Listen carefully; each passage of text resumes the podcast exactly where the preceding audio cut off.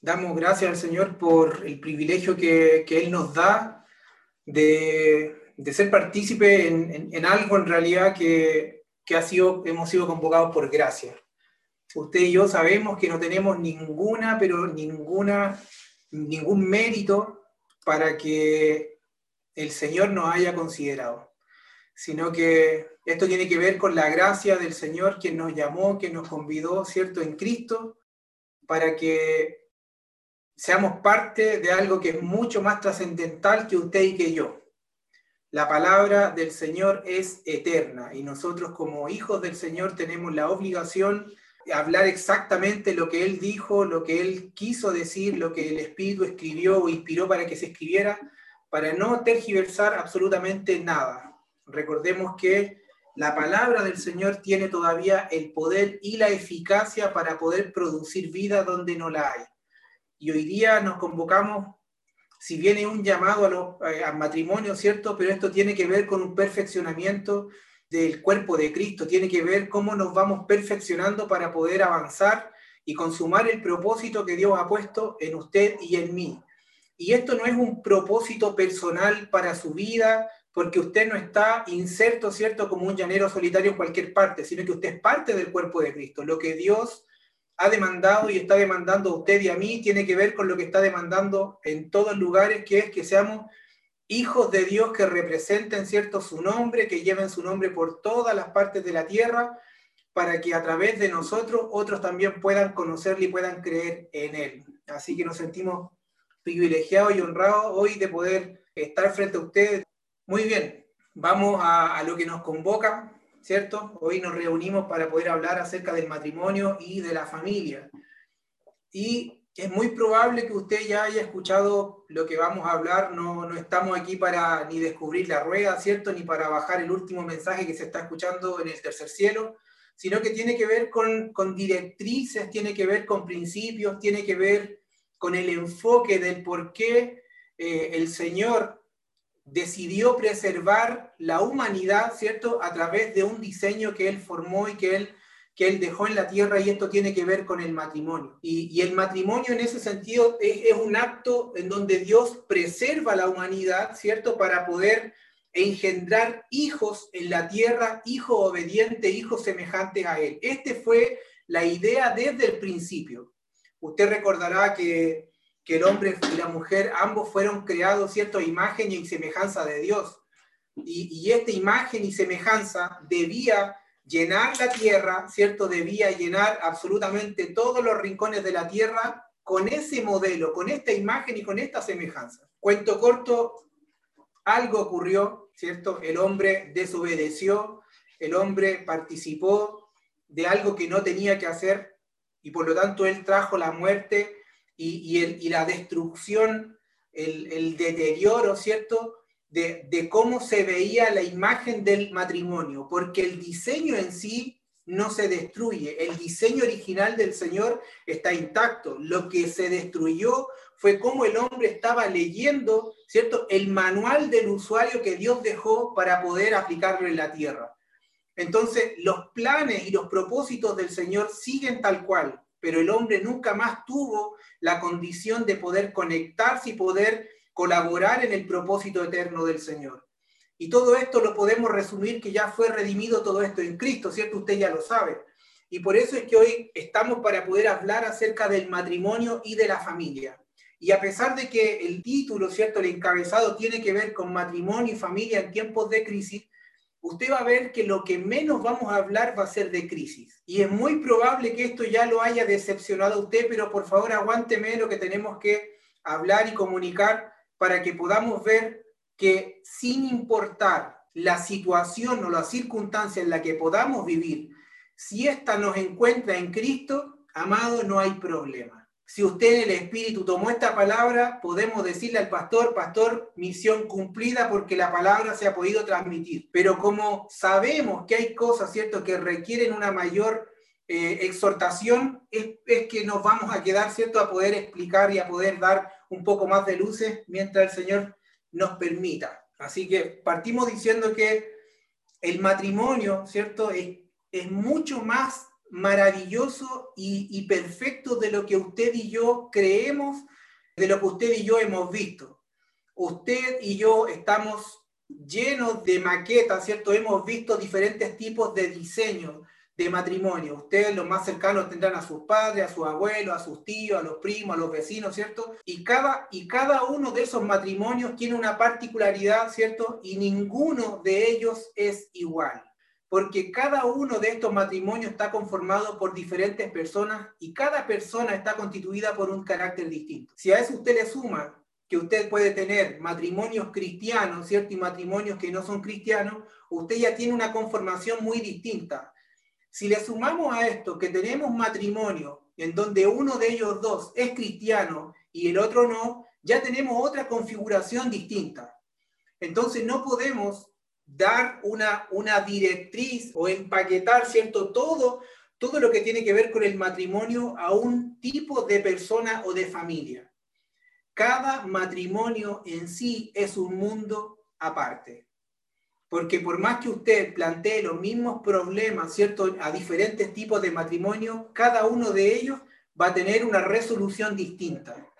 Porque fuimos y estamos configurados de esta forma. Recuerde que la mujer ¿cierto? Que fue sacada del hombre, fue sacada para que sea su ayuda idónea. Y esta ayuda tiene que ver con alguien que está al frente, alguien que le ayuda, ¿cierto? Y le da equilibrio en cuanto al propósito, en cuanto a la función que él tiene que desempeñar. Pero en ningún caso es menor y en ningún caso menoscaba la función que ella debe ejercer. Entonces, cuando, cuando vemos estas configuraciones, como Dios nos, nos hizo y cómo y como hoy en día, producto del pecado, todo esto ha sido desvirtuado, es que usted puede ver la cantidad de matrimonios que vemos hoy a nivel mundial, en donde usted puede ver lindas y románticas historias de amor, usted puede ver matrimonios que duraron dos días de, de casado, ¿cierto? Y después todo se terminó, y otros matrimonios que han durado, no sé, 50, 60 años o más. Pero nada de esto garantiza, ¿cierto?, que haya sido un, matrimonio exitoso. El tiempo en, en la unión del matrimonio no dice si usted y yo hemos sido de provecho para el reino de Dios. Y ese es nuestro parámetro hoy en día. El parámetro de hoy día como hijos de Dios tiene que ver si el matrimonio, si la familia se configuró de tal forma mediante el diseño de Dios que está contribuyendo al desarrollo del propósito de Dios en la tierra. Si no estamos contribuyendo, somos un número más en cuanto a matrimonio, pero no estamos siendo ni formando parte del plan eterno de Dios y a eso es lo que fuimos llamados cada uno de nosotros. Es por eso la importancia hoy día de poder comprender el matrimonio como una definición, ¿cierto?, de Dios, como Dios lo estableció, como Dios lo creó, como Dios lo formó y no con la desvirtualización que tuvo a través del pecado, de cómo se corrompió el diseño de Dios. Entonces rogamos en esta obra, amados, que, que el Señor nos permita ver, que, que los ojos del entendimiento hoy sean alumbrados para que podamos ver el diseño de Dios sobre el matrimonio, sobre la familia, sobre los hijos, porque allí está la clave de tener hoy día matrimonios exitosos en función del reino que están cumpliendo propósitos y no matrimonios duraderos, ¿cierto? Que no está mal, duraderos en el tiempo, pero que no están cumpliendo la asignación. Hoy estamos para que usted y yo seamos perfeccionados en el ministerio de la obra. Y el ministerio de la obra incluyó matrimonio, incluyó a los hijos, incluyó a toda la familia. Así que la razón por la cual hoy como hijos de Dios, usted y yo eh, debemos entender, ¿cierto? Y es necesario la ayuda del Espíritu Santo en nosotros, es para que podamos más allá de la letra, más allá de los libros que usted haya leído y estudiado, más allá de todo lo que podemos encontrar, ¿cierto? Es que esté la revelación que proviene por porque el Señor nos abre el entendimiento, nos alumbra, ¿cierto?, los ojos y podemos ver y conocer la verdad que está escondida detrás de la letra, detrás de la, de la escritura. Por eso es que si no entendemos lo espiritual del matrimonio, vamos a hacer agua en lo natural. Y vamos a ver más adelante y nos adelantamos un poco que, que esto se trata de entender la relación, ¿cierto?, de Cristo y la iglesia. Porque si no, no tenemos un entendimiento o, no nos estamos acercando a esta revelación, amado, todo va a ser como lo ha pintado hasta el día de hoy Hollywood, ciertos matrimonios perfectos, que el hombre y la mujer se vieron caminando, supieron que eran el uno para el otro, se casaron y fueron felices para toda la vida. Amado, esto no existe. Esto usted lo encuentra solamente en el cine, en los cuentos de hadas, en la ciencia ficción, pero en la realidad no es así. El matrimonio en sí es una, no quiero ocupar la palabra lucha, ¿ya? Pero es, es, es convivir, ¿cierto? Día a día en una fricción constante. Y esto lo vamos a ver lo vamos a ver en un poco más adelante. Es, es, un roce continuo, pero cuando estamos en Cristo, todo este tipo de roce, todo este tipo de fricción tiene que ver con un perfeccionamiento en cuanto a la obra del Señor. Y cuando tenemos, ¿cierto? Todo esto que está aceitado, ¿cierto? Por el amor de Dios, porque lo estamos comprendiendo, entonces las partes que se están rozando no sufren deformación, no sufren, ¿cierto? Nadie se arranca un pedazo ni nada y todo sigue funcionando bien y lo que estamos haciendo es limándonos, nos estamos perfeccionando para poder avanzar. Y esto lo vamos a, explayar, ¿cierto? Mucho más detenidamente con ustedes. Entonces quiero, quiero que sepa que el matrimonio es la obra perfecta de Dios y esto fue hecho para su gloria. El Padre cuando, cuando forma, ¿cierto? Este matrimonio entre Adán y Eva, el Padre lo que quería era que a través de ellos la tierra se llenara de hijos semejantes y estos hijos expresaran su gloria. Por ende, el matrimonio, si hablamos de matrimonios de reino, lo que debe hacer un matrimonio de reino es expresar la gloria de Dios en función de lo que se está viviendo, dando a conocer que el formato que estamos ocupando, el formato que estamos viviendo, se vuelve algo apetecible a los demás, se vuelve, como lo hemos dicho en casa, las familias pasan de ser familias inocentes, ¿cierto?, que habitan en un lugar a ser una plataforma de salvación solo porque el diseño del matrimonio y de familia se está entendiendo y eso se vuelve atractivo dentro de un mundo que se está corrompiendo y se está cayendo a pedazos. O dígame que usted no tiene vecinos que están con problemas con separación, pelea, divorcio y un montón de cosas. ¿Cómo no se va a volver atractivo ver un matrimonio en donde el esposo respeta a la esposa, no por lo que no por lo que gana, no por lo que hace, sino porque es parte del diseño de Dios para su vida. ¿Cómo no va a ser atractivo ver cómo una esposa honra al esposo, lo respeta, ¿cierto? Y lo potencia para que el Señor a través de él pueda también guiar el hogar, ¿cierto? Con palabra, con trabajo, con sabiduría. ¿Cómo no se va a volver atractivo esto? en un mundo en donde las familias cada vez están siendo corrompidas por causa del pecado. Entonces, no, no tiene que ver con que seamos simples familias, ¿cierto? Viviendo y soportándonos, cerrando la puerta, sino que tiene que ver con que reflejemos la gloria del Señor y esta gloria, ¿cierto? Sea un fruto que otros lo quieran comer, que nosotros podamos hablar del matrimonio, pero lo que estamos hablando también se está avalando con la vida que estamos teniendo al interior de nuestra casa, al interior de nuestro hogar, y que todos los que ven cómo está constituida la familia puedan decir, ¿sabes qué? Tengo un prototipo de familia que no sé si es el mejor, pero los puedo ver a ellos y quiero ser como ellos. Quiero que mi hijo me respeten como lo respetan a él. Quiero que la esposa me respete como lo respeta a él. Quiero que el esposo respete a la esposa como también él respeta a ella. Entonces, si no nos volvemos de esta forma un diseño atractivo ¿cierto? Que da a conocer la gloria de Dios, que cumplimos, ¿cierto? En función del Señor, amado, ¿cómo no nos va a funcionar el Evangelio? Por eso es que necesitamos hoy en día volver al manual y tratar de borrar todo lo que hemos visto en cuanto a los matrimonios, porque en su vida usted tenga por seguro que ha visto casos de matrimonio exitosos, matrimonios que han fracasado, matrimonios que se han separado, matrimonios que han, han sufrido pérdidas, lo va a ver, pero ninguna de esas configuraciones, si no vienen, ¿cierto?, directamente de la voz oficial del Señor, nos sirve para poder crear un modelo de matrimonio. Por lo tanto, eso por la palabra del Señor tiene que ser desechado de nuestra vida y todo concepto erróneo que se ha enquistado en cada uno de nosotros se debe borrar para que podamos avanzar y podamos ir entendiendo el manual original que Dios estableció en la tierra. Entonces decimos que la familia no es una organización humana, ¿cierto? No es el desarrollo intelectual de instituciones sobre la familia, no es el organismo del Estado de un país quien rige las normas familiares, sino que la familia como institución es divina porque fue creada, diseñada y estructurada por Dios. Y si hay alguien que puede modificar aquello que Él creó, es Dios. Y hasta el día de hoy, Él no ha modificado nada porque lo que Él hizo, lo hizo perfecto. Entonces eso es lo que debemos ir entendiendo. Les quiero decir que la familia también es la representación de Dios en todo esto. En el principio, y quiero que, podamos ver desde el principio, ¿cierto? Y usted vaya haciendo o, extrapolando lo que yo le voy comentando. En Cristo Dios hizo un nuevo pacto con su pueblo, ¿cierto? Después de la caída Dios hizo un nuevo pacto con su pueblo.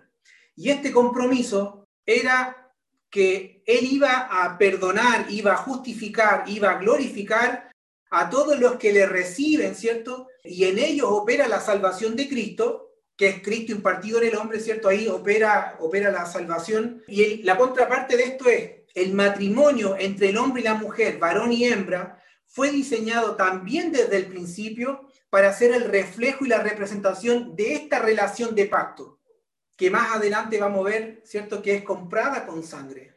Y quiero que veamos lo que dice el apóstol Pablo, que cita Génesis 2.24, dice, el apóstol Pablo cita Génesis 2.24 en Efesios 5, 31 32. Dice, por esto dejará el hombre a su padre y a su madre y se unirá a su mujer y los dos serán una sola carne. Grande es este misterio.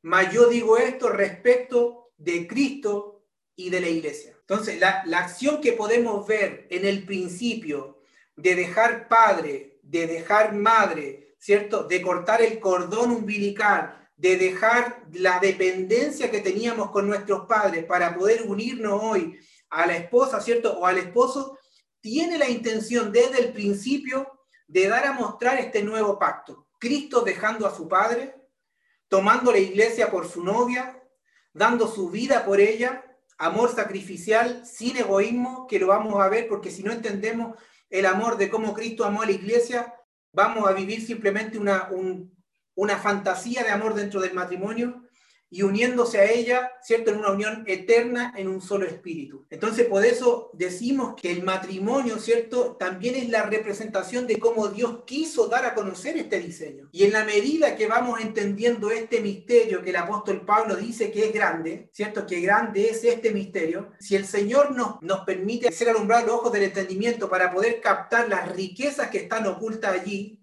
Amado, vamos a tener matrimonio y familias victoriosas en Cristo, sin importar lo que venga, van a mantenerse en pie, van a disfrutar y aún así van a cumplir el propósito del Señor en la tierra. Entonces, usted y yo podríamos tener cientos y cientos de charlas referente al matrimonio. ¿Está mal eso? No, no está mal. ¿Es necesario? Sí, es necesario, lo creemos necesario también. Pero si por el Espíritu del Señor no estamos arribando a este entendimiento de cómo Cristo amó a la iglesia, amado, no vamos a sacar absolutamente nada. Porque no vamos a ir entendiendo, ¿cierto? La esencia pura de este amor perfecto y sacrificial que Cristo tuvo para poder, para su iglesia. Entonces muchas veces, y esto yo lo, he visto, porque también converso con compañeros de trabajo, a mí me gusta hablar del matrimonio, me gusta inculcar, ¿cierto?, en, aquellos más jóvenes el, matrimonio, en compañeros de trabajo, conversamos mucho acerca del matrimonio, y veo que, que el matrimonio, en lo más básico y lo esencial, se basó en un, en un sentimiento que es el amor, pero es ese amor como sentimiento que es fluctuante. Y además eso lo hemos enmarcado en un sí y en un acepto. Si usted se recuerda, lo vivió usted, lo viví yo, ¿cierto? Cuando, cuando el pastor eh, nos pregunta si, si aceptamos o no aceptamos el uno al otro, ¿cierto? Y nosotros con, con una voz bien convincente decimos sí, acepto. Nosotros creemos que que porque decimos sí, lo acepto, ¿cierto? Ya está todo, todo listo, está todo muy, muy hermoso, la ceremonia y ya... Y no es así. Esa es la parte romántica, ¿cierto? Que uno siempre trata de verse bien, el ambiente y todo eso, pero eso es el puntapié inicial de un juego que no termina. Y si no hemos entendido y si hemos arribado al sí y acepto basado simplemente en este amor que, es fluctuante, ¿cierto? el amor no redimido, el amor no entendido como el amor de Cristo, en nosotros es un amor fluctuante. Es un amor que hoy día te ama y al otro día te odia, que, un día quiere hacer todas las cosas para el, su esposo, para la esposa, y el otro día no quiere hacer nada. Entonces, si basamos simplemente el matrimonio en el sentimiento del amor, el matrimonio va a andar así, un día por la nube, otras por el suelo, una por la nube, otras por el suelo, y un par de veces va a estar muy, muy, muy quieto, va a ver todo normal, pero nuevamente va a ir fluctuando. Y esto tiene que ver con el arribar al matrimonio. Nuestros jóvenes y nosotros muchas veces llegamos al matrimonio en ese estado. Usted recordará, y no sé si el pastor Jorge eh, lo habrá vivido o no, pero generalmente cuando los jóvenes se van a casar, uno tiene un par de charlas con ellos, al menos así fue con nosotros, y creemos que con tres charlas están preparados para algo que dura toda la vida. No es así. Imagínense, para poder tener una profesión, una carrera universitaria, usted tiene que pasar por cuántos años de estudio. Y nos preparamos para eso. Pero para el matrimonio llegamos sin nada. Nadie nos enseña a ser esposo, nadie nos enseña a ser esposa, ¿cierto? A las mujeres. Nadie nos enseña a ser hijo, sabiendo que en el manual lo tenemos. Entonces, una, una de las primeras falencias que están teniendo en la familia es que en casa no se está capacitando para que el hijo, la hija, quiera llegar al estado del matrimonio, pero aparte de querer llegar, pueda llegar con las herramientas para poder prevalecer en el matrimonio, para poder perseverar en el matrimonio. Entonces ahí identificamos uno de los primeros errores que tenemos, porque no fuimos capacitados, porque típico y normal, ¿cierto? Para toda charla de matrimonio, uno más uno es dos, tienen que ir matrimonio. Pero tampoco les decimos a nuestros jóvenes que, que comiencen a ver los tipos de conflicto y de crisis que van a comenzar a tener y que es necesario entender el amor sacrificial que Cristo tuvo, que se dio entero a sí mismo, ¿cierto? Porque si no se comprende eso en el matrimonio, vamos a vivir egoístamente. El fundamento del amor fiel al pacto entre un hombre y una mujer es el pacto intacto entre ellos y Dios. Veamos esto como fue en el principio. Dios gobernaba, ¿cierto?, a Adán y a Eva para su bien, para su gloria, y ellos disfrutaban de la seguridad dependiendo de Él. Y esa dependencia de Él, en esa dependencia ellos ya se encontraban provistos de todo. El hombre tenía que trabajar, Dios le dejó cierto un huerto para que lo trabajara, para que lo labrara. Recuerde que Dios también allí le asigna el trabajo. El trabajo en ese momento no era una maldición, sino que era parte de, de las bendiciones que Dios le había dado al hombre, parte de las obligaciones, de las responsabilidades que Dios le había dado para que el hombre pudiese hacer en el huerto. La tierra, ¿cómo iba a responderle al hombre? Le iba a responder con fruto, le iba a responder ¿cierto? Con la materia para que él se pudiese alimentar, para que él pudiese preservar aquello que Dios le había dicho que te debía hacer, que era multiplicar, que era sojuzgar, que era llenar la tierra. Entonces la tierra iba a responder con fruto, iba a responder con agrado. ¿Por qué? Porque iba a reconocer que lo que el hombre estaba haciendo estaba también incluida la voz y la autoridad de Dios allí. ¿Cuándo esto se revirtió? Cuando el hombre murió para Dios por desobedecer y comer de lo que no debía comer. Ahí entonces Dios le dice, ¿sabes qué? Ahora vas a trabajar, pero vas a hacerlo con esfuerzo. Y todo el esfuerzo que tú tengas, la tierra además te va a responder con cardo, te, va a responder con espino, te va a responder con maleza, con cizaña, porque esta va a ser mi palabra. Desobedeciste, caíste de mi gracia, saliste del ámbito de seguridad que yo tenía, por lo tanto, todo lo que tú hagas ahora va a ser con esfuerzo. Y desde ahí que nosotros miramos al trabajo como algo que es maldito. Pero tampoco lo hemos pasado al trabajo por la cruz de Cristo. Y tampoco hemos visto que en Cristo ya fueron redimidas todas las cosas, que en Cristo todo ya fue, ¿cierto? Todas esas maldiciones que Dios tenía a través de Cristo ya no es una maldición. Por lo tanto, en Cristo también el trabajo ha sido redimido. Para nosotros como hijos de Dios, entender esto nos tiene que dar una felicidad, ¿cierto? Eh, porque una, somos responsables, pero también porque Dios nos da el privilegio de honrarlo a Él mediante el trabajo también. por lo tanto ya no es una, un, un, desgaste, no es por Dios otra vez levantarme, no, porque lo hacemos porque estamos cumpliendo lo que Dios también ha establecido, de que el hombre debe proveer también para su casa y su familia. Entonces, cuando Eva y Adán comen del árbol de la ciencia del bien y del mal, el pacto se rompe y el fundamento de su compromiso también se derrumbó. Y, eso y ellos experimentaron inmediatamente esto, al corromperse el amor que se profesaban y que guardaba el pacto mutuo. Recuerde que instantáneamente ambos se vieron desnudos y se avergonzaron. Entonces lo que hace el pecado, lo que hizo el pecado fue corromper, distorsionar el diseño de Dios. El hombre como vio todo distorsionado, ya no pudo alcanzar el diseño de Dios para el matrimonio ni para la familia. Y en vez de hacerlo a semejanza de Dios, lo hizo a semejanza del hombre caído. Recuerde que Adán crió o tuvo hijos de acuerdo a su propia imagen y semejanza. Pero hoy en Cristo, amado, y, celebre esto por favor allí usted. Hoy en Cristo se nos da la posibilidad de tener matrimonio y familias centradas en el diseño original. Nuestros ojos espirituales hoy ya están capacitados para leer el manual del diseño que Dios le dio al matrimonio. Usted ya no es alguien ciego para ese diseño, usted tiene la capacidad para poder accesar a él y poder comprender el diseño de Dios, en donde la garantía, ¿cierto?, que, de que el matrimonio sí funciona es que el diseño es de Dios. Y esa es la mayor garantía para que su matrimonio y mi matrimonio pueda funcionar. Eso lo garantiza el Señor. Entonces ya no importa qué es lo que comió Adán o no.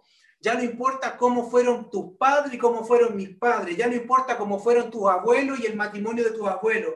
Hoy desde Cristo todas las cosas fueron hechas nuevas. Y si tú y yo hemos nacido y nuestro matrimonio ha nacido en el Señor, amado, tú tienes un matrimonio renovado. Solo hay que atender las definiciones que Dios dejó respecto al matrimonio para volver a centrarnos y mantenernos en el origen de cómo Dios lo formó. Y eso no es poca cosa. Solo Dios tiene la capacidad de operar sin dejar cicatrices dentro de un matrimonio. Usted me dirá, ¿sabe qué, pastor? He vivido tantas cosas terribles en mi vida, hemos vivido esto acá, amado. Tenemos un cirujano que no deja rastros cuando él opera. Podrás verte con el mismo cuerpo, pero cuando él opera en la vida del ser humano, él deja una nueva creación. Por lo tanto, aquí también debe operar el Espíritu en nosotros. ¿De qué forma? En que nos veamos como Cristo y nos veamos con la posibilidad de que todos los días su Espíritu en nosotros nos está cambiando, nos está capacitando, está moldeando nuestro carácter para, para hacerlo conforme al carácter de Cristo. Porque no es que tú quieras cambiar a tu esposa y tu esposa a ti al carácter como a ti te gusta. Amado no es como a ti ni como a mí me gusta, sino que es a la semejanza y al carácter de Cristo. Es el único carácter aprobado para que el matrimonio se pueda mantener a flote y en donde ninguno de los dos se despedacen en las situaciones adversas que puedan tener. A pesar de que estamos hablando acerca de familia, matrimonio en tiempos de crisis, yo no vengo a hablar de crisis porque el problema nunca fue que vino la crisis, el problema fue que vino la circunstancia y no nos vio en Cristo, no nos vio firme en Él. Cuando le damos demasiado tiempo, ¿cierto?, a un problema, es porque en realidad no lo estamos viendo desde el punto de vista de Cristo. Porque desde el punto de vista de Cristo, por causa de su propósito, todos los problemas y todas las circunstancias adversas ya fueron redimidas en Él y ya tienen su resolución en Él. Pero lo que hace falta es que pongamos atención para dejar de mirar y de velar según mi beneficio y empezar a mirar la respuesta según el beneficio del reino. Porque si encontramos y ponemos oído a la respuesta que Dios dejó en función del reino, vamos a ver que esa misma respuesta aplica para el matrimonio y no deja herido absolutamente a nadie. Entonces el problema no es que vino la crisis, el problema fue que cuando vino no nos encontró firme en él o simplemente no nos encontró en Cristo. Generalmente vemos la circunstancia como la causante, ¿cierto?, de todo problema en la vida matrimonial, en lo familiar, en lo laboral. Y esto es lo que se enseña a nivel general. Y hoy, durante lo que, lo que me queda, vamos a tratar de hablar de dos leyes naturales, la ley de causa y efecto. Recuerde que estamos en el ámbito matrimonial. La ley de causa y efecto se basa en la idea de que toda acción provoca una reacción, una consecuencia o un resultado cuando sucede el evento A, que es la causa, como consecuencia de esta sucede B, que es el efecto. Y esta noción tiene su contraparte. Todo efecto está causado por una acción previa. Por ejemplo, si yo con mi dedo empujo este vaso, que lo que yo estoy haciendo es la causa, el efecto de esto es que el vaso se derrame y es muy probable que se quiebre en el piso. Esa es la ley de causa y efecto. Toda causa genera un efecto.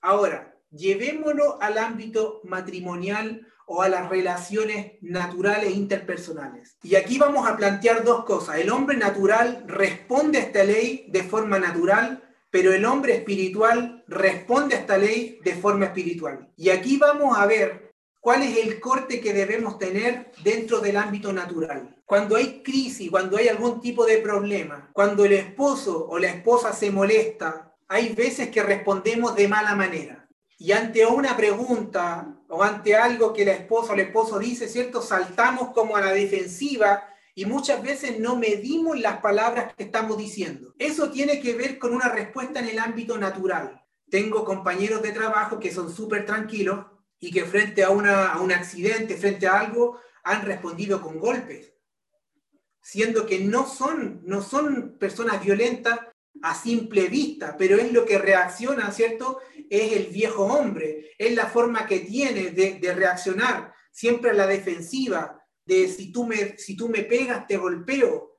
Y esa es la ley de causa y efecto. Respondemos naturalmente ante una situación de acuerdo a la esencia que opera en nuestro interior. ¿Ha visto usted respondiendo, o se ha visto usted o yo respondiéndole a su esposa o esposo de una manera incorrecta? Si usted se ha visto en eso, se ha visto reaccionando de una manera que nunca pensó que usted iba a reaccionar, nuestra excusa, y es lo que siempre, el 99% de todas las veces lo que hacemos, es que esto me obligó a hacerlo, ¿cierto? Porque hubo, hubo una causa, respondemos a esa causa con un efecto.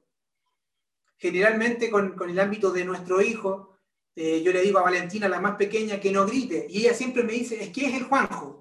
Yo le digo, sí, pero tu hermano solo hace algo, pero tú decides responder con gritos. Entonces, en, nuestro interior siempre está a primera mano el responder para poder salvar nuestro pellejo, aunque suene feo, ¿cierto?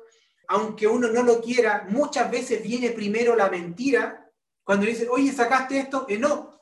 Eh, ah, sí, sí, sí, lo saqué. Eso esa intervención, ¿cierto?, tiene que ver con el nombre natural, que está reaccionando frente a alguna causa. Y muchas veces caemos en excusarnos en esta causa, pero dije que podemos responder según la carne y según el hombre espiritual. Por eso es que si no opera en nosotros el carácter de Cristo, un carácter que es manso, que es humilde, que no es egoísta, que no es altanero, que no busca lo suyo, frente a una situación usted nunca va a saltar para defenderse, sino que por el Espíritu va a meditar, el Espíritu lo va a corregir, el Espíritu le va a decir, sí, es verdad, tú lo hiciste, debes corregir, debes extender perdón, debes reconocer, pero no vamos a ser de los que saltan primero para poder defenderse. Entonces usted, usted puede o no creer a esta ley. De todas formas hay reacción en usted y en mí en ciertas circunstancias que no favorecen al desarrollo de un conflicto dentro del matrimonio. Entonces, lo primero que debemos saber, que si no estamos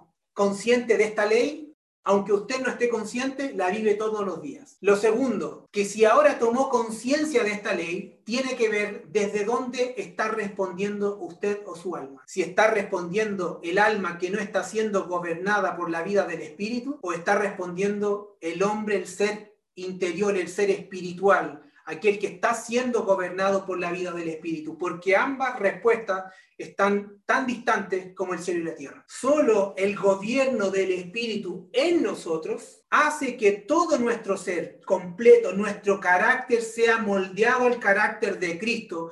Y no hay, amado, no hay otra manera de poder hacerlo porque usted no puede confiar en aspectos de su alma que no han sido redimidas. Un segundo que usted deje gobernar el alma y es una mala decisión que pudo haber tomado que le puede costar el matrimonio. Por eso es que no podemos permitirnos, los que militamos en el cuerpo de Cristo, por causa de la asignación, por causa de la vida del Espíritu que opera en nosotros, permitirnos un segundo militar en lo natural, en la carne, sino que siempre velando por la guía y la dirección del Espíritu en nosotros. Muchos de los conflictos o problemas en el matrimonio o familia son abordados desde una posición incorrecta. Tratamos de solucionar con el alma lo que debe ser solucionado con una palabra en el Espíritu, lo que debe ser solucionado con la guía de la palabra.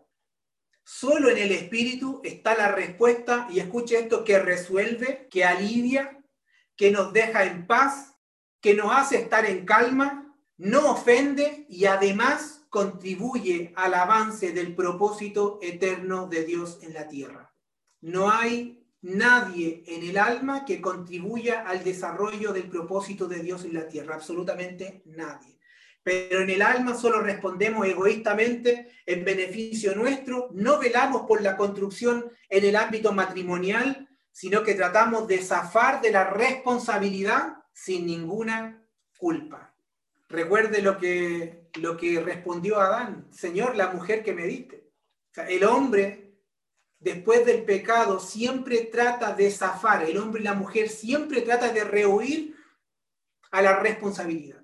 Entonces, cuando vemos que en el matrimonio ambos están operando desde este espíritu, amado, hay una competencia descomunal y lo único que se quiere ver es quién hace mejor las cosas, quién gana más, quién es mejor, pero en ningún caso se está formando un matrimonio para que el propósito de Dios en la tierra se pueda consumar a través de él. Y por esto, amado, es que es necesario que podamos comprender que amar a Dios significa que nos volvamos personas gobernables. Si en el ámbito matrimonial, matrimonios arraigados en Cristo, usted y yo no nos volvemos gobernables, ocurre lo que acabo de mencionar.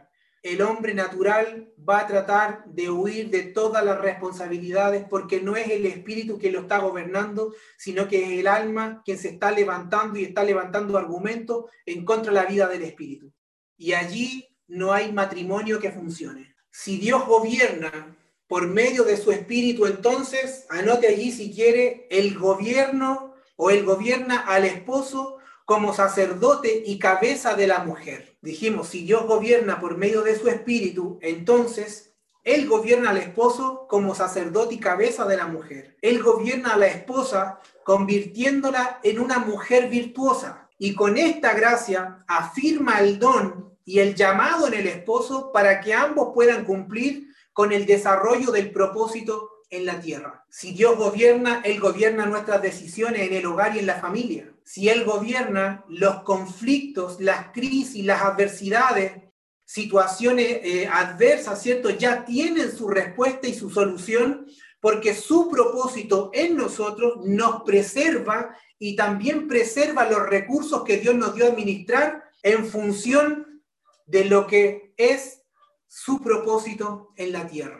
Por eso es que cada decisión que no tomamos en el espíritu son recursos que le estamos quitando, ¿cierto?, al reino por decidir en el alma. Por eso es que si usted y yo decimos amar al Señor, decimos amar a Dios, pero no somos gobernables, tal amor no existe, porque Dios gobierna todo lo que Él ama. De todo lo que existe en el mundo, amado, lo único que opone en oposición a su avance son las tinieblas y son aquellos que no han nacido de nuevo, que no han sido regenerados. Todo lo demás coopera en función de su propósito, en el desarrollo de su propósito en la tierra. Por eso es que debemos ver y volvernos personas gobernables en el Señor. Y esto es uno también de los primeros problemas que podemos encontrar en el matrimonio cuando el esposo o la esposa dice, no, es que tú me quieres gobernar a mí, tú quieres, tú quieres mandarme para todo. Amado, se trata de que podamos entender que en el Señor ni el hombre ni la mujer tienen don potestad, ¿cierto?, de, de su voluntad, sino que ambas voluntades han sido doblegadas al Señor. Luego el esposo, ¿cierto?, tiene el deber de, de, negarse a sí mismo para poder complacer también a su esposa y, y, viceversa la esposa con el esposo.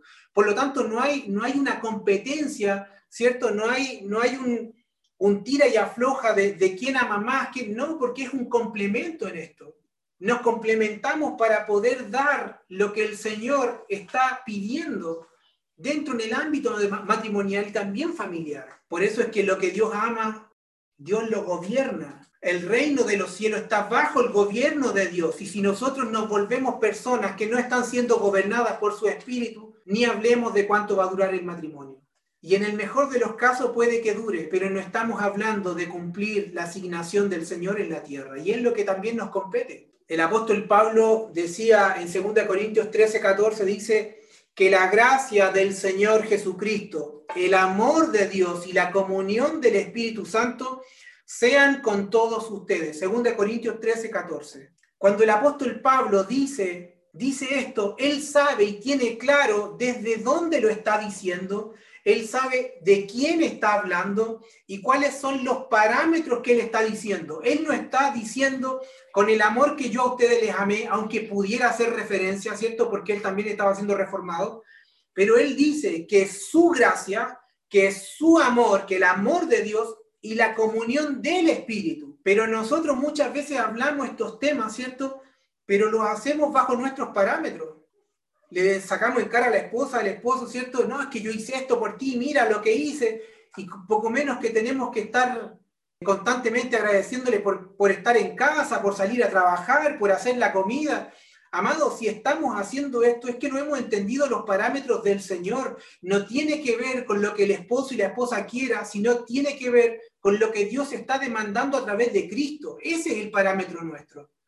Por eso es que su amor derramado en nosotros es con el entendimiento del amor de Cristo, de cómo Cristo amó a la iglesia. Si ese amor no es dispensado, no es derramado, no es entendido, olvídese, porque todo lo que vamos a tener va a ser una fricción que no está siendo lubricado por el bálsamo del amor. Y esto lo vamos a ver más adelante, donde las piezas allí se desgastan, provoque un roce, un desgaste. Amado, no existe, no existe otro lugar fuera de la familia, fuera del matrimonio, donde aprendemos el arte de convivir unos con otros. Es allí, en ese ámbito del matrimonio, de la familia, donde somos pulidos, donde somos perfeccionados, somos moldeados al carácter de Cristo. Y por eso es que nosotros debemos salir todos los días entrenados desde el matrimonio. Los hijos salen perfeccionados, ¿cierto? En obediencia, perfeccionados en responsabilidades, desde el hogar, desde la familia. No tenemos que llevarlos a una institución para que le enseñen responsabilidades, porque esto lo aprendemos por la vida del espíritu. Hay aspectos que estamos delegando aún en nuestros hijos, ¿cierto? A un sistema para que el sistema los eduque, para que el sistema le enseñe muchas cosas, pero lo que el sistema enseña es letra. Nosotros enseñamos con los principios del espíritu. Y eso es lo que queda inculcado.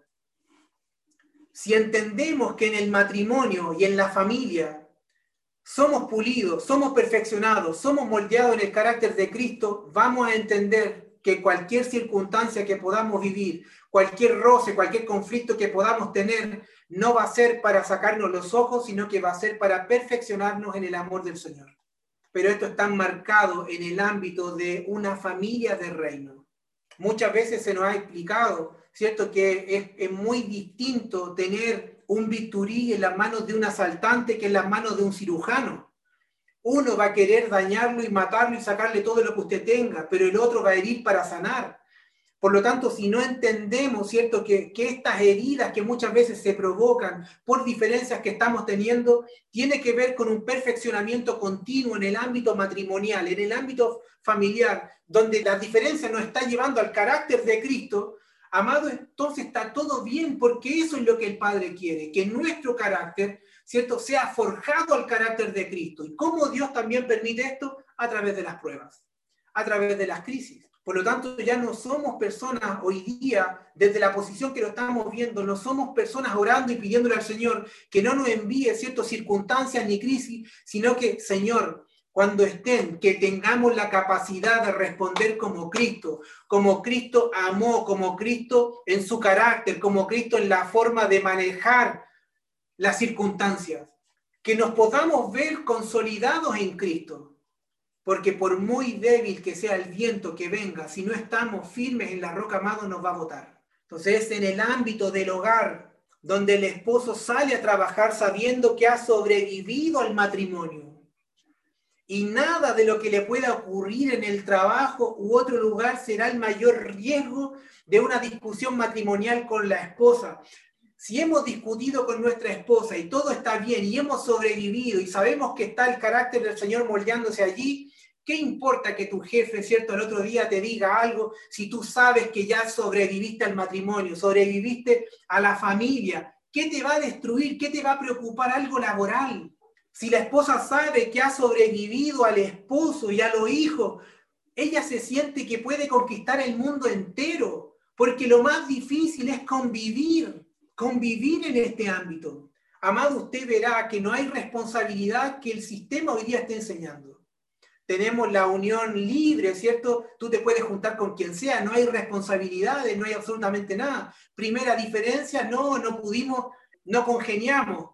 No hay capacidad de, permanecer, porque ese permanecer lo da el espíritu a nuestra vida. Y esto lo hablamos hace un par de semanas atrás en, casa. Es el espíritu que nos ayuda a permanecer, porque nos hace perteneciente a algo o a alguien que es a Cristo Jesús dijo, yo soy la vida y si ustedes están en mí, van a dar fruto, pero siempre y cuando ustedes permanezcan en mí. El sentido de, de pertenencia en el matrimonio, ya sea del esposo o de la mujer, no viene dado porque usted quiera formar una linda familia, tiene que ver porque el Espíritu del Señor lo hace permanecer en un diseño que él mismo está respaldando. Porque de otra manera, créame, que muchos de nosotros ya no estaríamos acá pero es porque estamos entendiendo el sentido de pertenencia y de permanencia que tenemos en Cristo. Permanecemos en Cristo, permanecemos en Él porque amamos su diseño, amamos el, diseño del matrimonio, aprendemos a amar, a respetar a nuestra esposa, nuestras esposas nos aprenden a respetar y amar en el Señor a nosotros y esto va contribuyendo a que el desarrollo, ¿cierto?, del propósito de Dios en la tierra se pueda ver con un poco más de claridad y otros quieran anhelar lo que estamos viviendo. Imagínese si en una casa el esposo ha sobrevivido a la suegra, ¿cómo nos vamos a salir a, a, conquistar el mundo, amado? Necesitamos ver que allí, allí estamos siendo formados, estamos siendo capacitados, es un centro de entrenamiento. ¿Por qué vemos familia y por qué vemos personas que se resienten al llegar a una congregación porque el portero quizás no los vio, no los saludó, no lo llamaron, porque no están siendo entrenados en casa? Porque todavía hay personas mimadas, ¿cierto?, que necesitan todavía que le estén palmoteando la espalda, su llamadito todos los días. Amado, el carácter se pule en el matrimonio, el carácter se pule en las crisis, el carácter se pule en la familia, con las diferencias que hay, sobreviviendo a esto. Pero en un momento tenemos que dejar de sobrevivir y comenzar a disfrutar aquello que el Señor diseñó porque el matrimonio no es un hecho tortuoso para ti ni para mí, sino que es un ámbito de disfrute, como fue hecho en el principio. Todo era un deleite. Y si hoy día nuestros rostros no están representando que estamos deleitándonos en el matrimonio, que estamos disfrutando la familia, que estamos disfrutando en un ámbito de edificación donde Cristo está perfeccionando a cada uno de nosotros, en el ámbito, ¿cierto?, del carácter de Él, es que no estamos entendiendo absolutamente nada. Por eso es que la familia, amado, es el ámbito donde se engendra gente obediente a Dios. La manera que tenemos para medir nuestra familia es en función de la obediencia a Dios. Los políticos hoy en día dicen que quieren preservar las familias, pero todas las leyes que están haciendo lo único que hacen es socavar cada vez más el núcleo familiar.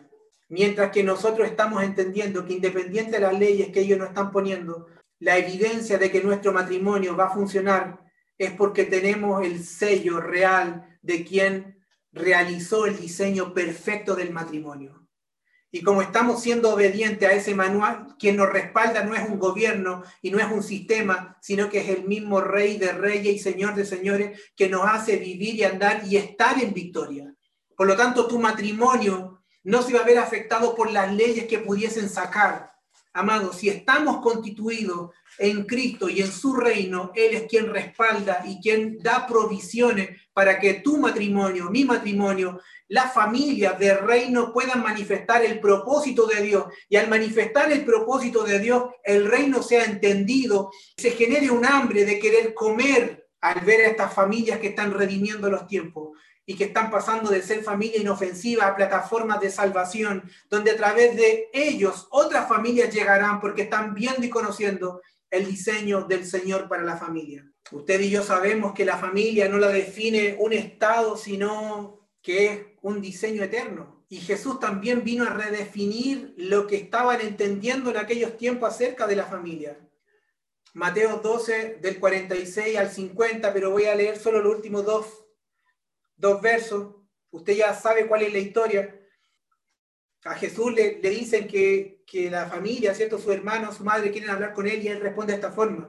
Dice que él señala a los discípulos y dice, miren, estos son mi madre y mis hermanos. Y luego dice, pues todo el que hace la voluntad de mi Padre que está en el cielo, es mi hermano, es mi hermana y es mi madre. Entonces esto viene a reafirmar que la familia en su posición original es el centro para engendrar gente obediente a Dios, gente que obedece la voluntad de Dios. Cualquiera que no cumpla con estos parámetros se convierte en nuestra parentela. Por eso es que usted podrá ver que a pesar de que tenga el mismo apellido que otra persona, usted tiene más lazos con aquel que no, que no tiene su mismo apellido, pero que lo une la sangre de Cristo. Porque no estamos midiendo, ¿cierto? Y esto no significa que estamos menoscabando a los familiares ni las parentelas, sino que estamos diciendo que el Señor elevó el significado de lo que es la familia a todos aquellos que hacen la voluntad de su Padre, a todos aquellos que están engendrando en la tierra hijos obedientes, esposos obedientes, esposos obedientes, que obedecen la palabra del Señor, que están siendo fieles al diseño del reino, ellos se convierten automáticamente en nuestra familia. Por lo tanto, si usted alguna vez se sintió solo, se sintió sin padre, se sintió sin madre, déjeme decirle que hoy está en una gran familia porque esta es la familia de reino y no hay otro privilegio mayor que pertenecer a esta familia. Porque esto usted no lo hace por comprar una membresía, usted no lo hace por la cantidad de plata que usted tenga. Esto usted no lo hace ni, ni, entra porque usted quiera pertenecer a un grupo o no. Esto lo hace porque cayó gracia sobre nuestra vida. No fue quien yo acepté al Señor. Él se me apareció el encuentro cuando yo estaba muerto. Me dio la capacidad de reconocerle, de anhelar su vida. Y en esa vida Él allí me rescató, depositó su vida y me hizo pertenecer a algo mucho más grande de lo que yo nunca había podido imaginar. Y entonces vamos entendiendo lo que tiene que ver con la iglesia, vamos entendiendo lo que tiene que ver con la familia, el matrimonio, cómo no amar los diseños que Dios está formando. ¿Cómo no hablar de rescatar, amado, a los matrimonios que están cayendo en desesperación, en ámbitos de pandemia, porque, porque la crisis lo llevó a otro ámbito? Por eso es que se vuelven necesarias estas convocatorias, se hacen necesarias y urgentes yo veo a mi esposa y necesito que ella perfeccione mi carácter y que, lo, que su espíritu lo lleve al carácter de Cristo, porque sé que allí mis palabras no la van a herir. En mis palabras no van a haber ironía, no van a haber un menoscabo del don, de la gracia que Dios ha puesto en ella. Y asimismo en la vida de nuestros hermanos. Y esto cuando no se comprende, cuando esto no se va entendiendo, lo que estamos haciendo es zafar de las responsabilidades y hacemos ver al otro de una forma hiriente lo evidente que es el error, para poder constantemente acusar, fuiste tú la que te equivocaste, fuiste tú, fuiste tú. Y no es así. No estamos para sacarnos, ¿cierto?, los errores, ni, ni, ni decir, lo hiciste bien. Esto es una construcción mutua.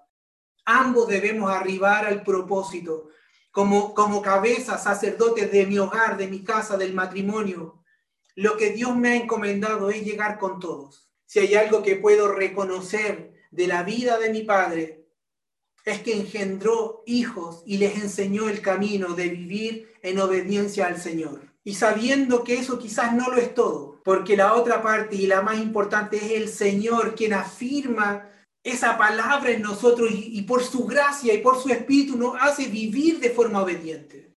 No se mide un buen padre o una buena madre en función de la herencia que podemos dejar, que no está mal hacerlo. Pero dejar a un hijo con herencia y sin Cristo es la misma muerte.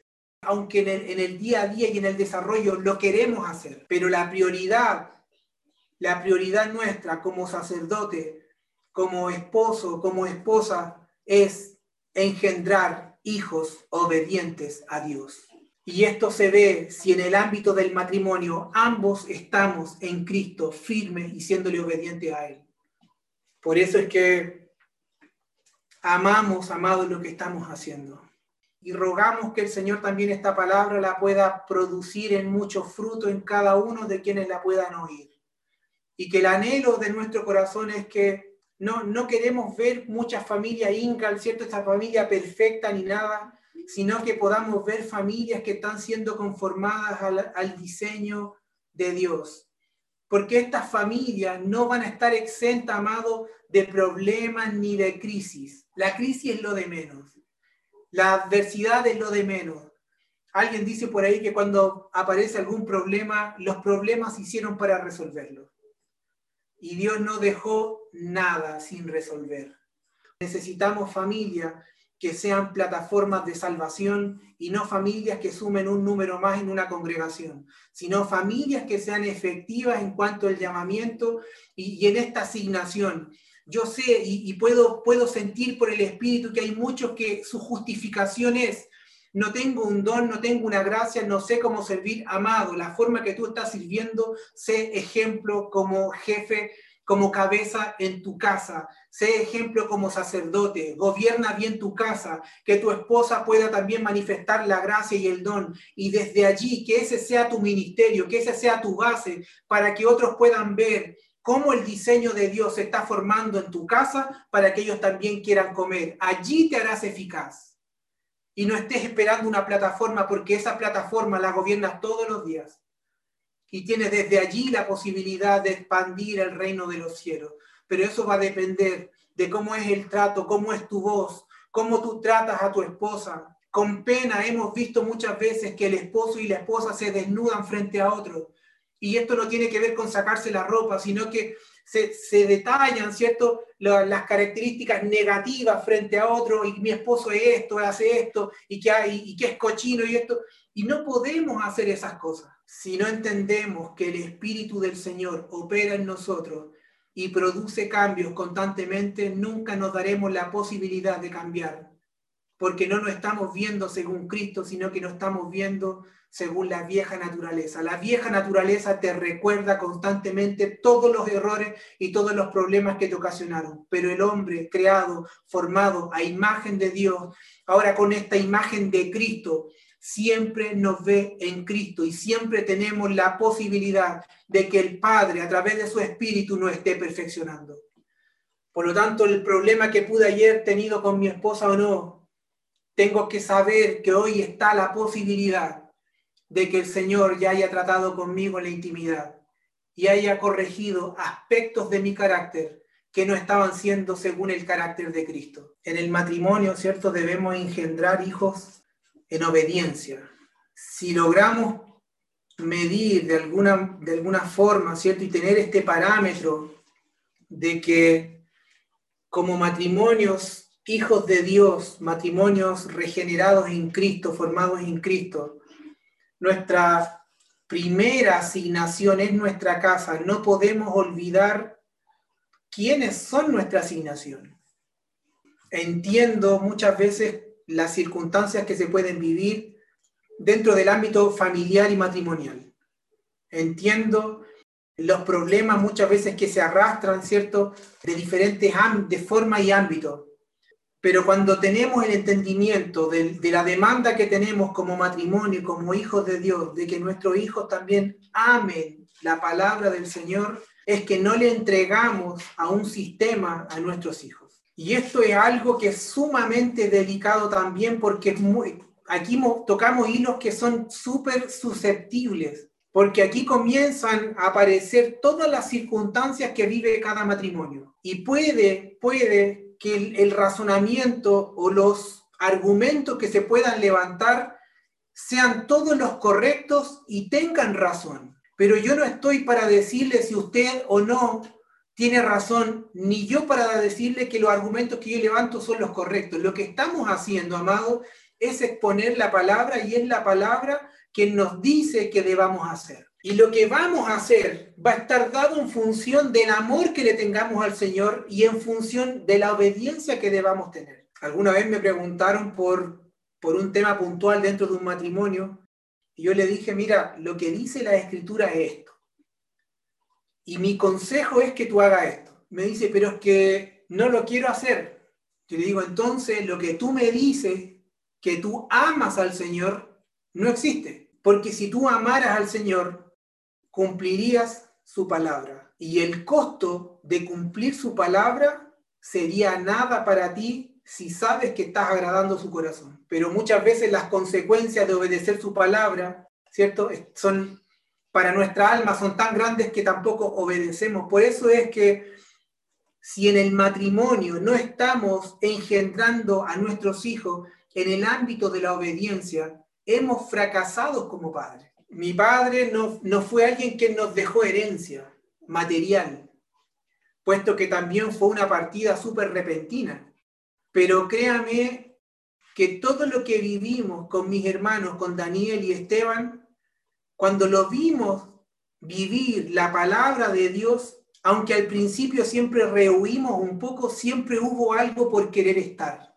Y el respeto que teníamos por la palabra que él portaba y por lo que Dios le entregaba, nunca, nunca se lo discutimos. Porque el papá era alguien que decía, Dios me dijo esto. ¿Qué le íbamos a decir, no, papá, si Dios se lo había dicho? Entonces, cuando la palabra de Dios fluye en casa, cuando nuestros hijos ven que hay una comunión, que hay, no es un monólogo, sino que hay una comunión, ¿cierto? Con el Padre a través de su Espíritu, es que tenemos la palabra y la palabra se manifiesta como algo que es verdadero. Y los hijos aprenden a diferenciar la verdad de la mentira. Entonces ellos en casa conocen la verdad y son expuestos a la mentira del sistema. pero ellos como ya aprendieron cuál es la verdad, tú no tienes que gastar mucho tiempo para explicarle que es una mentira, porque ellos ya conocieron la verdad. La familia en su función original engendra hijos y se le crea un ámbito de obediencia. Por eso es que el único fin de la preservación que Dios quiere a través del matrimonio y de la familia es que podamos engendrar hijos que le sean obedientes a Él. ¿Qué sentido tiene llenar la tierra con hijos que ni siquiera van a saber que existe un Dios, que hay un Padre, eso no fue lo que Dios quiso en el principio. Dios quería que el hombre fructificara y se multiplicara en función de su semejanza, llenar la tierra con muchos Cristos.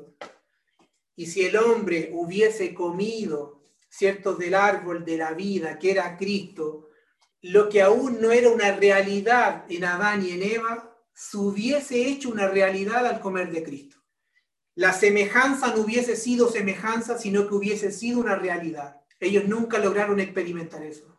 Pero levante su mano ahí usted, usted hoy es la semejanza de Cristo y también es la realidad, porque su espíritu opera en usted, su espíritu provoca victoria donde todos dicen que hay muerte, donde el mundo dice que el matrimonio será destruido, la palabra dice el diseño es perfecto y el Padre garantiza que así va a ser. No importa las cicatrices que puedan haber, no importa los problemas que puedan estar atacando tu matrimonio, no importa los conflictos que pueda estar viviendo hoy en día, si estás siendo obediente a la palabra de Dios, esa obediencia te está blindando y te está preservando para que a través de ti tus hijos puedan alcanzar obediencia y el reino de los cielos se establezca a través de tú y de tu linaje.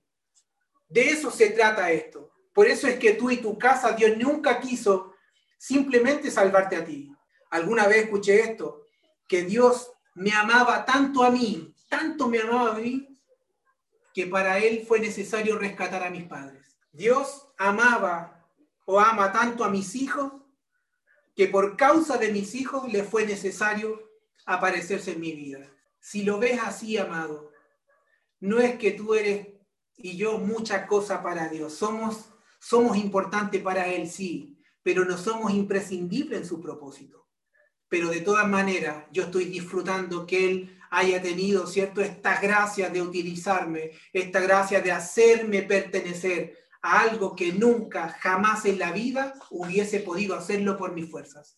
No crea que no hemos salido del, del, del tema, ¿cierto?, matrimonio y familia en tiempos de crisis porque hemos hablado de que la respuesta ante una crisis viene dada por la capacidad de obedecer a la vida del Espíritu y a su palabra. Entonces, si bien no estamos repitiendo muchas veces la palabra crisis, hemos estado hablando todo el rato, ¿cierto?, acerca de la respuesta. Entonces, la, la, respuesta ante una crisis viene dada por la capacidad de obedecer a la vida del Espíritu y a la palabra. No existe nada como tres pasos para que tu matrimonio sea exitoso. Amado, olvídese de eso. Si no estamos siendo arraigados en Cristo, si no estamos siendo hijos obedientes, si el Espíritu no está gobernando nuestra casa, olvídese de tener un matrimonio sólido capaz de resistir las pruebas más adversas que puedan venir. Olvídese de salir ileso y victorioso del matrimonio. Por eso es que es necesario que en casa, amados, podamos establecer este patrón. Si no lo ha hecho, yo en el, nombre del Señor te pido, toma tiempo en casa y determínense como familia. Pero primero debe estar la determinación de los esposos, esposo y esposa, una determinación de decir, en esta casa, hacer la voluntad de Dios no va a ser algo cuestionable hemos decidido obedecer al Señor al 100%. Y lo que nos cueste llevar esa decisión, nunca encontrará el Señor un no en nuestra vida porque hemos decidido rendir nuestra vida.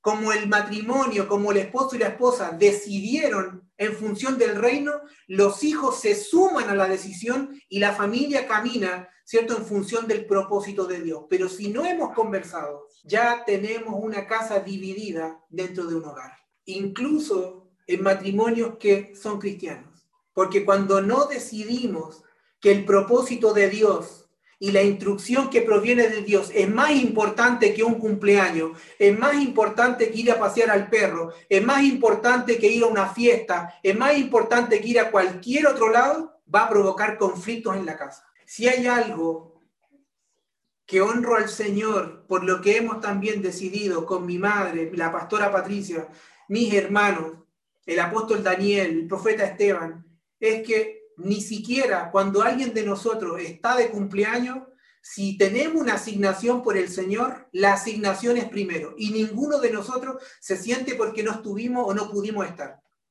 Incluyo también ahí al tío Orlando y a la tía Tati también que estamos todos en acuerdo en esto. No hay un sentimentalismo en decir, oye, no me saludaste. Eh, mi madre sabe que nos ha tocado ministrar cuando ella está de cumpleaños y ella no se siente porque sabe que no la honramos simplemente en el día de su cumpleaños, sino que por el Señor la podemos honrar todos los días de nuestra vida. Pero cuando no hay, no hay una, una asignación o cuando no hay una directriz en casa de, decidir por el propósito de Dios, por la asignación que Dios nos, nos dio, comenzamos con estos conflictos que son muy básicos en la casa. El esposo quiere ir a la oración, la esposa no quiere porque quiere salir a jugar con los niños o viceversa. Y ahí ya comenzamos, ¿cierto?, con, con estos pequeños problemas, con estas pequeñas diferencias. ¿Quién gana? Y se lo doy 99% seguro, ninguno de los dos va porque en esa discusión el hombre o la mujer ya no quiere ir enojado a orar, ya no quiere ir enojado a la reunión.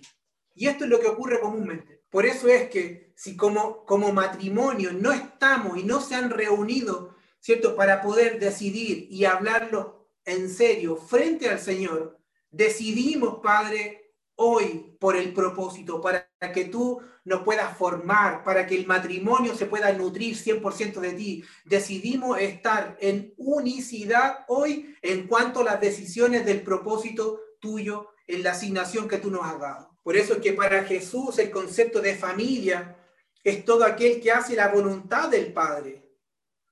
Y por eso dijimos que lo que definía entonces la familia, ¿cierto? Tenía que ver con la obediencia a la voluntad de Dios. Y cuando no vemos esta obediencia dentro del ámbito familiar, por más que sea papá e hijo, ¿cierto? Pasamos a ser en el ámbito cristiano, el ámbito del reino, ¿cierto? Como simplemente una parentela, porque no nos une un propósito, no nos une el mismo espíritu que nos da la capacidad de anhelar obedecer al Señor. Recuerde que todo lo que Dios ama, Él lo gobierna si usted está viendo que su vida no está siendo gobernada por el Señor, es muy probable que el amor que nosotros le profesemos al Señor no sea el amor que requerimos. Simplemente lo estamos viendo como un amor romántico, ¿cierto? Y no con el amor revelado de Cristo y la iglesia.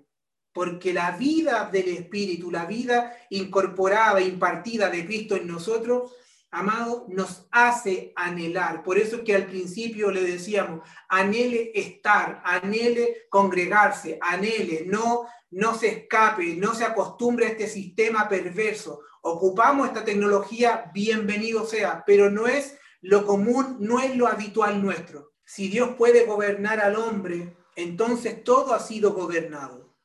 Para que usted vea, a Dios le costó mucho menos, no le costó nada, gobernar a Satanás y nosotros todavía estamos levantando argumentos en contra de su palabra, en contra de su propósito, sabiendo que Él ya nos venció con su amor. Aún así quedan los coletazos, ¿cierto?, de un alma que venía a mil por horas y que de un momento a otro, mediante la vida del Espíritu, se le sacó el motor y quedamos simplemente con esta velocidad, simplemente. Pero estamos muriendo todos los días, todos los días para que el Señor pueda también gobernar completamente todo nuestro ser y cada área de nuestro ser sea gobernable por el Señor. Cuando, cuando Pedro fue de oposición al propósito, Jesús le dijo, apártate de mí, Satanás.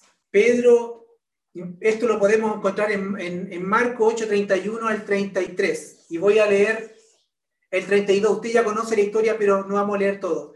Dice, mientras hablaba abiertamente de eso con sus discípulos, Pedro lo llevó aparte y empezó a reprenderlo por decir semejantes cosas. El 8.33 dice, Jesús se dio la vuelta, miró a sus discípulos y reprendió a Pedro. Y le dijo, aléjate de mí, Satanás. ¿Ves las cosas solamente desde el punto de vista humano? Recuerde lo que dijimos al principio, que el ser humano en su ser natural busca siempre su conveniencia, busca siempre salir de la responsabilidad, rehuir de la responsabilidad de todo. Dice, eh, ven las cosas solamente desde el punto de vista humano, no desde el punto de vista de Dios. Esto Jesús se lo dice al Espíritu, ¿cierto? Que estaba operando en Pedro, porque estaba operando en contra de la obediencia que Jesús le debía al Padre. ¿Se ha visto usted en el matrimonio, esposa, esposa, que nos ponemos o somos estorbo para la obediencia de la palabra del Señor? Muchas veces, amados, nos volvemos. Y esto tiene que ver con lo que yo les mencioné recién, que cuando no hemos decidido en casa a quién vamos a obedecer, se producen estas diferencias. Entonces uno, el esposo o la esposa se convierte, ¿cierto?, en un Satanás en cuanto al avance, en cuanto a la obediencia al propósito de Dios. Por eso es que la obediencia en casa no es un tema de discusión. Podemos tener y levantar miles de argumentos, amados, pero la obediencia no puede tener discusión en cuanto al propósito de Dios. Se ama a todo lo que yo le entrego gobernabilidad. Si usted deja que un sistema corrupto lo gobierne, usted está amando también al sistema. Fíjese que esto es muy fuerte porque muchas veces también buscamos nosotros, ¿cierto?, depender de un sistema, que un sistema nos, nos sostenga, que un sistema nos mantenga, que un sistema nos dé privilegios. Y eso quiere decir también que en nuestro interior estamos, estamos amando todo eso. Y eso también nos aparta de la gracia, de la provisión de Dios. Por eso Jesús en Juan 13 y Juan 17 no habla del amor como sana convivencia, sino lo habla como un asunto de gobierno, el llevarnos bien es el resultado de amarnos, pero no es la esencia del amor. La esencia del amor es la gobernabilidad. Y en base a este amor entregamos gobernabilidad sobre aquellos que están marcados para salvación en el mundo. Y en base de este amor de Dios es que nos conocerán como verdaderos discípulos. ¿Ha escuchado usted la palabra? Y en esto conocerán que soy verdaderamente mis discípulos. ¿En qué? En que si tuviésemos amor, ¿cierto? Pero no es el amor natural, sino el amor revelado el amor que se entiende, el amor sacrificial que, tuvo, que tuvo Cristo cuando gobernaba, al despojarse de su gloria, al humillarse, ¿cierto? Y al hacerse siervo para venir y manifestarse como hombre y tener esta muerte de cruz. Si no entendemos esta clase de amor, no vamos a ser conocidos.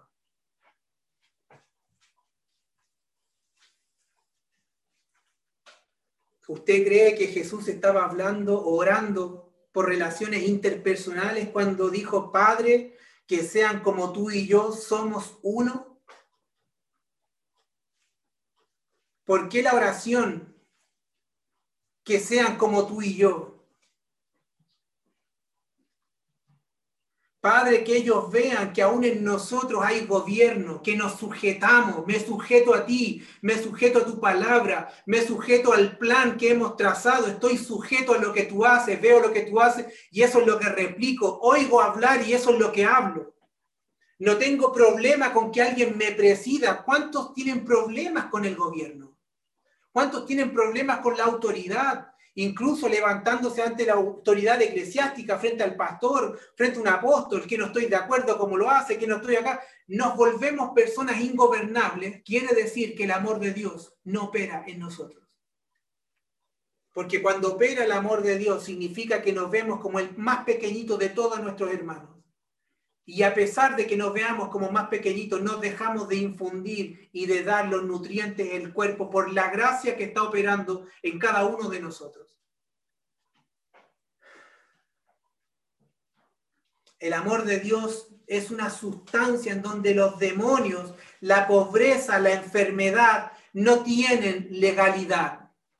No pueden quedarse donde ellos quieran porque allí no tienen legalidad, porque el amor de Dios desata los recursos, el amor de Dios es el que cubre todos los errores, multitud de errores, multitud de pecados, desata todas las cosas. Detrás de la enfermedad, detrás de la escasez y detrás de la pobreza hay personas que no entendieron el amor de Dios. Porque cuando no entendemos el amor de Dios, nos volvemos personas egoístas que acaparan cosas para sí, mientras que el amor de Dios lo da.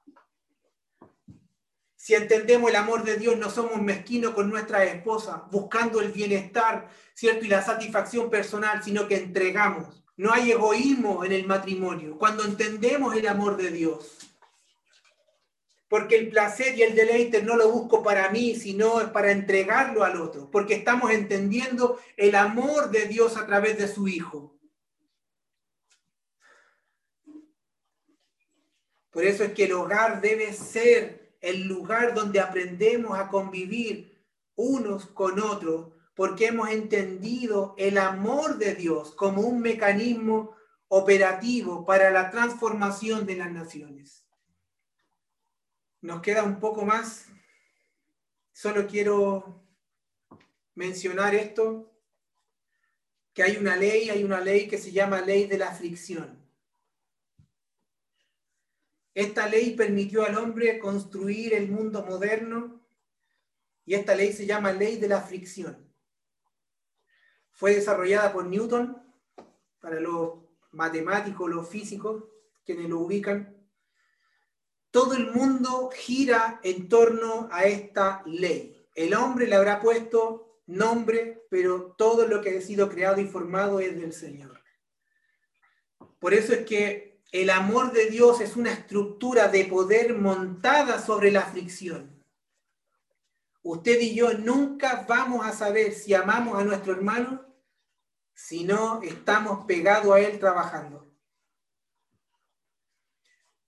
Para mí, amado, es fácil desde aquí decirle, los veo tan lindos, son amables, los amo. Pero ¿qué pasa si el día de mañana el pastor Jorge por causa de alguna asignación me dice, ¿sabe qué, pastor? Necesito que se venga urgente a Santiago y trabaje junto al hermano Juanito, todo el día. En donde tengamos que intercambiar pensamientos, roles, ideas. en donde el hermano Juanito tiene una forma de trabajar y yo tengo otra forma de trabajar. Y comenzamos a ver que la metodología, por más que se busca el mismo fin, ¿cierto? La metodología a llegar a esa es distinta.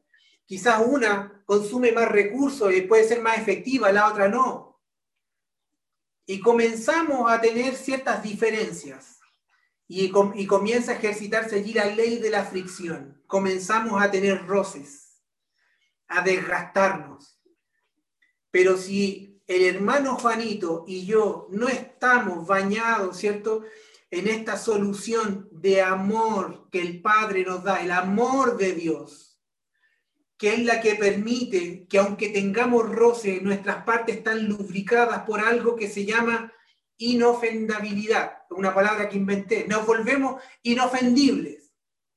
Entonces, por más que estemos sacando roces, ¿cierto? Y chispas con Juanito, no nos vamos a ofender y el carácter nuestro se va a ir puliendo, se va a ir perfeccionando, porque sabemos que no tiene que ver con una construcción natural, sino que tiene que ver con algo que es mucho mayor a Él y que es mucho mayor a mí.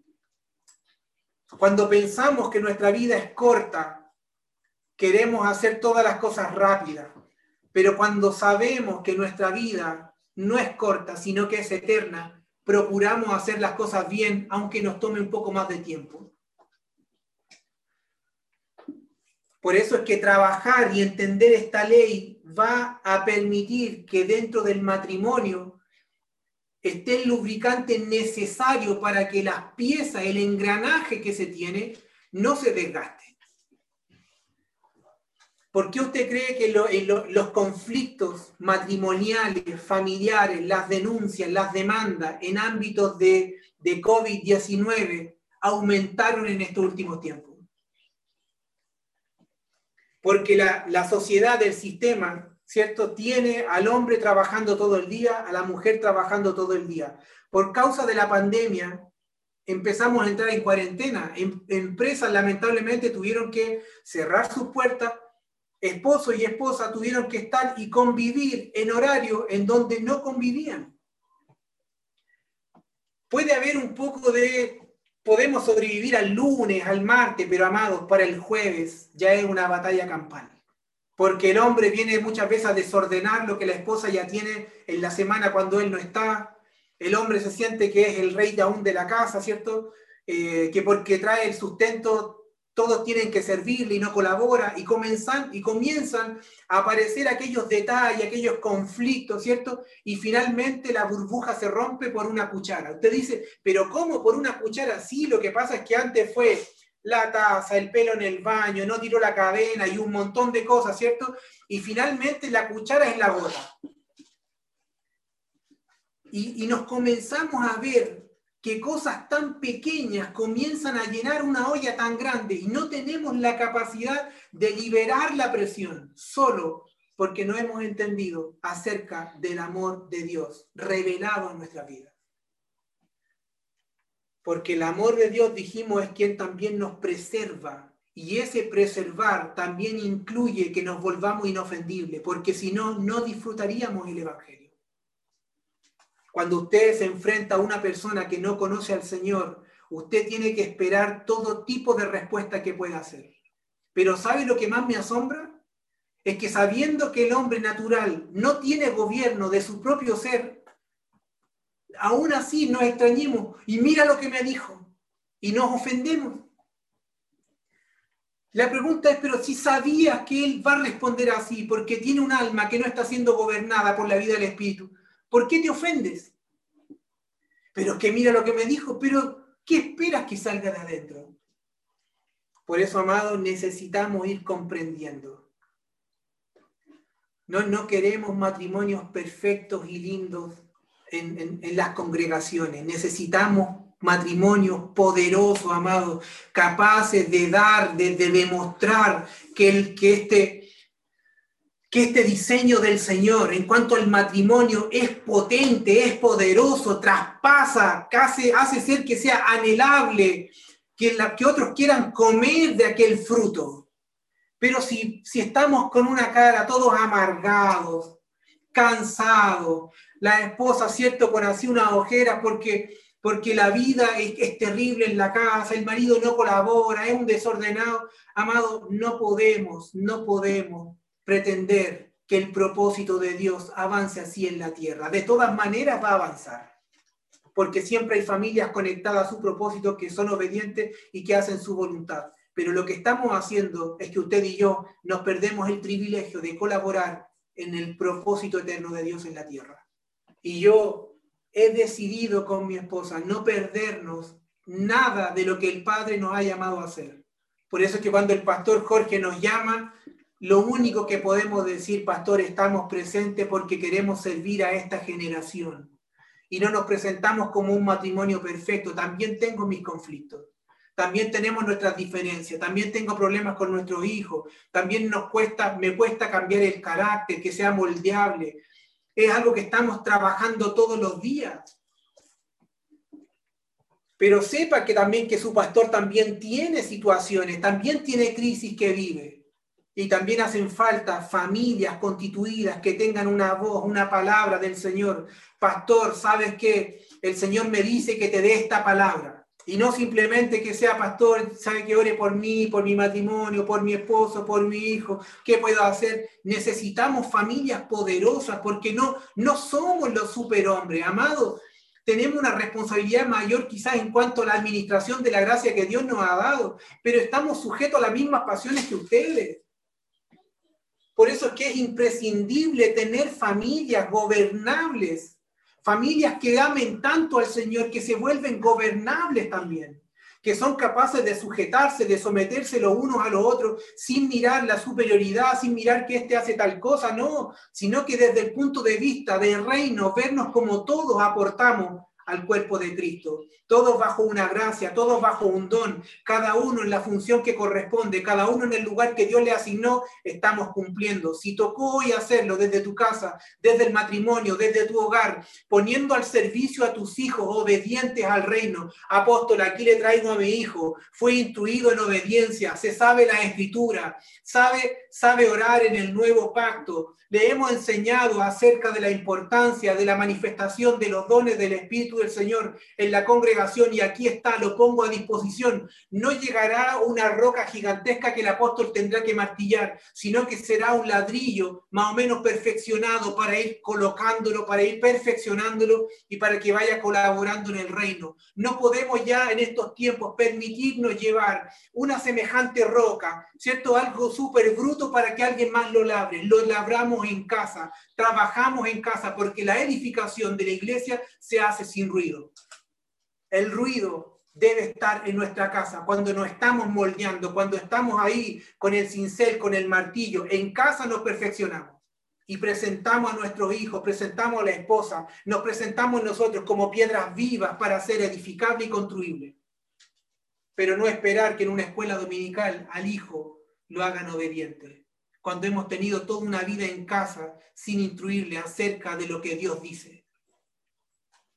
Amado, hay tanto que, tantas gracias en el cuerpo de Cristo que necesitamos que puedan hablar, que tengan una voz, que mientras no se levanten, usted verá generalmente a los mismos pastores, a los mismos siervos del Señor, porque tienen un corazón de servicio, pero no es porque queramos estar en todas, es porque aquellos que también tienen la gracia aún no se han levantado. Por eso es que quiero orar en esta hora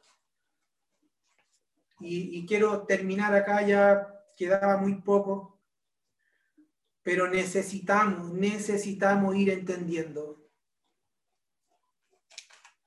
Cuando tenemos la capacidad, aquellos que tienen un vehículo, yo sé que usted no es mecánico, o si lo es, podrá explicarlo mucho mejor que yo, pero a grandes rasgos, usted y yo nos subimos un vehículo, ponemos la llave, lo echamos a andar, ¿cierto? Y si tiene benzina y está todo bien, el auto va a andar. Y vamos a tener un motor que en su interior, que tiene cientos de partes, si no miles de partes, se mueven, ¿cierto? sincronizadamente, perfectamente, sin dañarse. Lo que recubre cada pieza del motor, lo que permite que cada pieza trabaje chocando con otro, explotando y un montón de cosas, tiene que ver con un aceite. Si miramos al matrimonio como un motor, funcionando, amados, sin el aceite, sin el amor del Señor, son engranajes que están pegándose todo el día hasta despedazarse. Pero si el amor del Señor cubre todo nuestro ser y además por su espíritu nos volvemos personas inofendibles, amados, tenemos un matrimonio potencialmente peligroso para las tinieblas potencialmente peligroso porque ese matrimonio va a engendrar hijos en obediencia, va a engendrar hijos que van a servir al propósito del reino, va a engendrar hijos que va a dejar hijos que van a, que van a servir a su generación. Mire, si, mire lo que dijo David sin entender muchas cosas. Él dijo, mirad cuán bueno y delicioso es habitar los hermanos juntos en armonía. Si él hubiese sido mecánico, hubiera dicho, mira cuán bueno y delicioso es tener un motor armado y trabajando con aceite, porque allí no hay desgaste de ninguna pieza. Quítele el aceite a un motor y vea cuántos kilómetros puede andar. Va a pasar muy poco tiempo en donde su motor se funda. Por eso es que vemos matrimonios desgastados, fundidos, porque han estado trabajando sin el entendimiento del amor de Dios que es Cristo y la iglesia. Tenemos que saber que la, la fricción no es un accidente, fuimos creados para el roce, fuimos creados para perfeccionarnos de esta forma, para las crisis y por esto el amor es el, el amor que Dios derrama, lo derrama por las coyunturas para evitar el desgaste entre las partes del cuerpo de Cristo. Por eso que usted ve un cuerpo de Cristo hermoso, sin artrosis, sin problema a los huesos, sin deformidades, porque es como Dios está preservando el cuerpo, la iglesia. Él es la cabeza y el cuerpo no tiene ningún problema. Por eso es que debemos aprender esto, amados hermanos. Amados, estamos al servicio del reino, decirle que les amamos y que el Señor en este tiempo nos permita seguir entendiendo y teniendo luz y claridad